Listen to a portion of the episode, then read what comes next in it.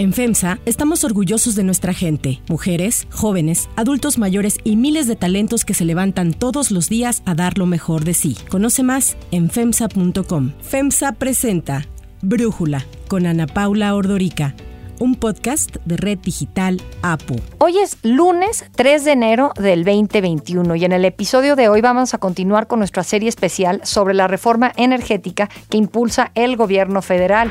Estamos apoyando a Pemex, apuntalando a Pemex, como estamos apoyando a la Comisión Federal de Electricidad. El plan de los tecnócratas corruptos y de sus jefes era destruir a Pemex y destruir a la Comisión Federal de Electricidad, arruinarlos, arruinar a estas empresas. Entonces nosotros estamos ayudando. Nada más imaginen, si no se hubiese dado el cambio en el 18, ya Pemex estaría en bancarrota. La Comisión Federal lo mismo.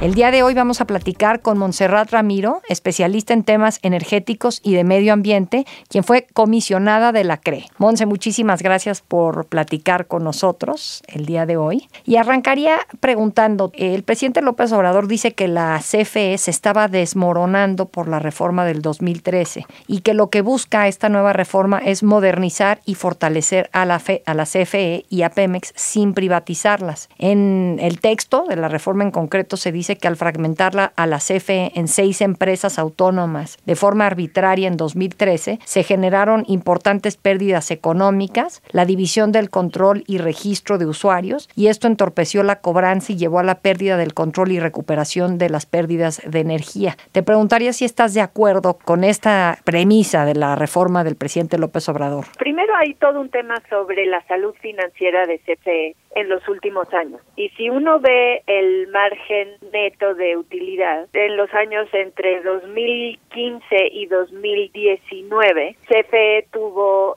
ganancias y su margen neto de utilidad fue mucho mayor que los años precedentes y que lo que fue en 2020. La razón de esto es justamente que la reforma del 2013, desde mi punto de vista, y yo no estuve involucrada en la redacción de la ley, simplemente desde la experiencia y el conocimiento de la ley, lo que hizo fue reconocer que CFE, además de que es muchas empresas en una misma sola, no podía seguir haciéndole frente a la demanda de generación eléctrica y sin tener una mayor participación de inversión privada en este sector sin que eso le siguiera costando al Estado mexicano a través de pérdidas en el balance financiero de la CFE. Entonces, digamos, esto no es una opinión, simplemente puedes revisarlo a través de el histórico del balance financiero de la CFE. Una de las razones por las cuales el balance mejoró sustancialmente fue el reconocimiento y fondeo del pasivo laboral que se hizo como resultado de la reforma. Entonces, esto en 2020, el director general o la CFE en su conjunto decidió revertir algunas de las condiciones de jubilación, edad y antigüedad de jubilación y regresaron a los antiguos parámetros y por lo tanto otra vez el pasivo laboral de la CFE no está fondeado. Entonces esto impacta en la salud financiera de la CFE de inmediato y vemos una caída en el margen neto de utilidad de la CFE instantáneo en 2020. Entonces esta idea de que la LIE y la reforma del 2013 dañó financieramente a la CFE es falsa, digamos, es absolutamente falsa. Lo que sucede es que, y ahí es es donde es importante eh, que, que, que todos los mexicanos estemos conscientes de esto, es que las CFE son muchas empresas. La CFE hace muchas cosas dentro de la cadena de valor de la electricidad. Es decir, la CFE tiene una parte, digamos, una línea de negocio que es generación, que son las plantas de generación eléctrica. Después tiene una línea de negocio que se llama transmisión y luego otra que se llama distribución, que además son monopolios estatales constitucionales desde el 2013, o sea, anterior y continúa de esa manera en el 2013. Y después viene toda la parte de suministro, en donde para el suministro a la demanda de bajo volumen también es el actor principal o el único, porque a pesar de que existen otros permisos de suministro básico, el único que hoy día opera es el de CFE suministro básico. Y luego está el suministro a los grandes usuarios, o sea, digamos, a los consumidores que demandan mucha energía, que esos en la ley, en la LIE, se les conoce como usuarios calificados. Y eso, el suministro calificado está abierto a la competencia. En el esquema económico y jurídico y regulatorio, la generación y el suministro a grandes usuarios está abierto a la competencia. ¿Esto qué significa? Que los usuarios tienen la posibilidad de buscar, salir y encontrar la energía al mejor precio que se las vendan y así hacerse, digamos, una gestión de su consumo eléctrico eh, lo más eficiente posible. Y lo mismo en generación, cualquiera que quiera arriesgar su capital para generar energía eléctrica lo puede hacer en el contexto de la ley actual. Los consumidores pequeños como nosotros, todos los residenciales, no tenemos esa capacidad de ir y buscar nuestra propia energía. Estamos sujetos a lo que CFE Suministro Básico nos da. ¿Eso qué significa? Que la factura que nosotros pagamos se calcula a partir de una tarifa regulada por la CRE que después pasa a Hacienda en donde se decide cuántos cuánto y quién recibe un subsidio después de haber calculado la tarifa de suministro básico para los diferentes grupos de consumo y ahí ya llegamos a la factura que nosotros todos recibimos en nuestras casas. Tengo muchísimas preguntas a partir de lo que nos acabas de decir y, y no quiero que se me vayan a ir. Entiendo por una parte que en el 2013 se continuó con la práctica de autoabastecimiento que venía desde 1992 y esto es lo que permite que una empresa invierta de su dinero para generar energía y si le sobra puede regresarle la energía a la CFE o puede dársela a algún otro particular, ¿no? Por una parte, que esto que el director de la CFE entiendo que no le gusta, Manuel Bartlett lo ha señalado como una simulación. La idea general es, es correcta, lo único que haría unas precisiones, o sea, el esquema de autoabastecimiento es un esquema de generación, de permiso de generación que existía en el 92. Se creó en el 92 porque México tenía que entrar al TLC y teníamos que tener no solo un precio competitivo de electricidad para que la manufactura pudiera florecer en nuestro país, sino que además teníamos que asegurar que existiera la electricidad, porque no había muchos problemas de suministro en aquel momento y las inversiones necesarias para hacerle frente a un boom en la manufactura como resultado del TLC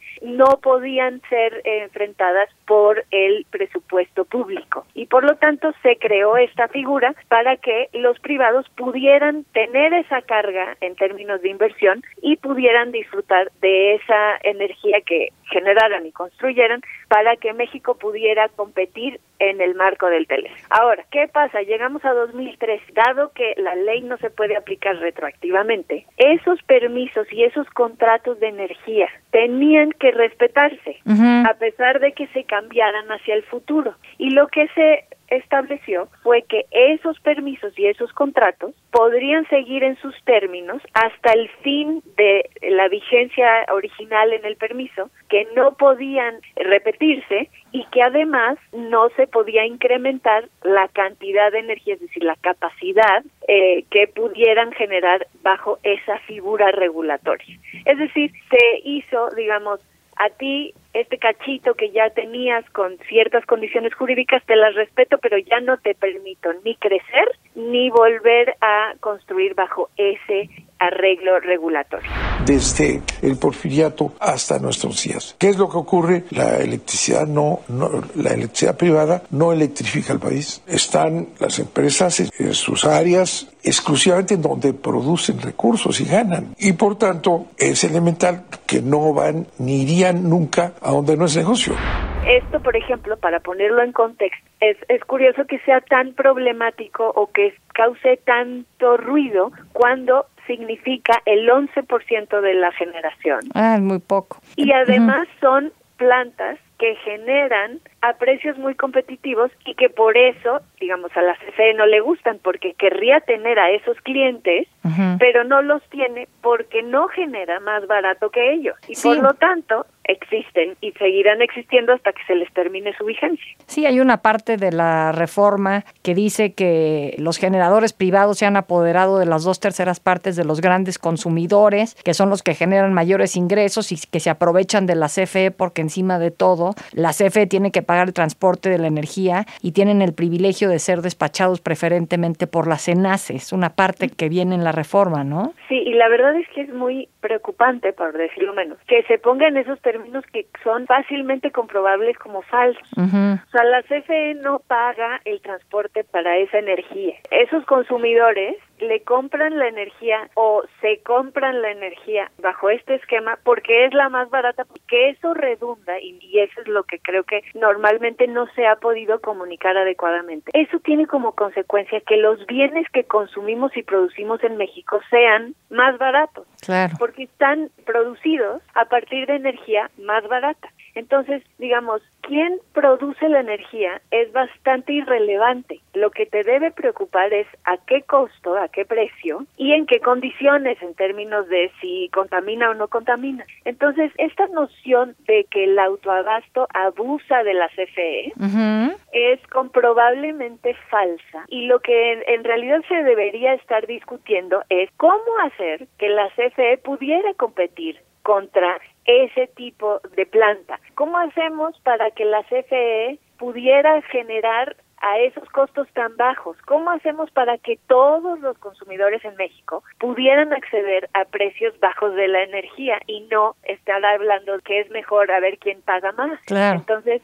me parece que es complicado y hay que ser muy específico en esto y, a lo mejor al público en general no le interesa y tiene toda la razón porque estas cosas pues no son son más eh, técnicas. son más técnicas. Esta idea de que la CFE paga el transporte de la energía es absolutamente falsa. La CFE por cada electrón que pasa por sus fierros, es decir, por sus torres de transmisión y por su red de distribución, cobra una tarifa. Hay distintas tarifas, pero todo mundo paga. Todos los electrones que suben a esa, digamos, carretera, tienen que pagar. Y nadie se puede subir sin el visto bueno de Senarfi. Esta es la primera parte eh, de la conversación y el análisis con Montserrat Ramiro. Mañana, la segunda parte.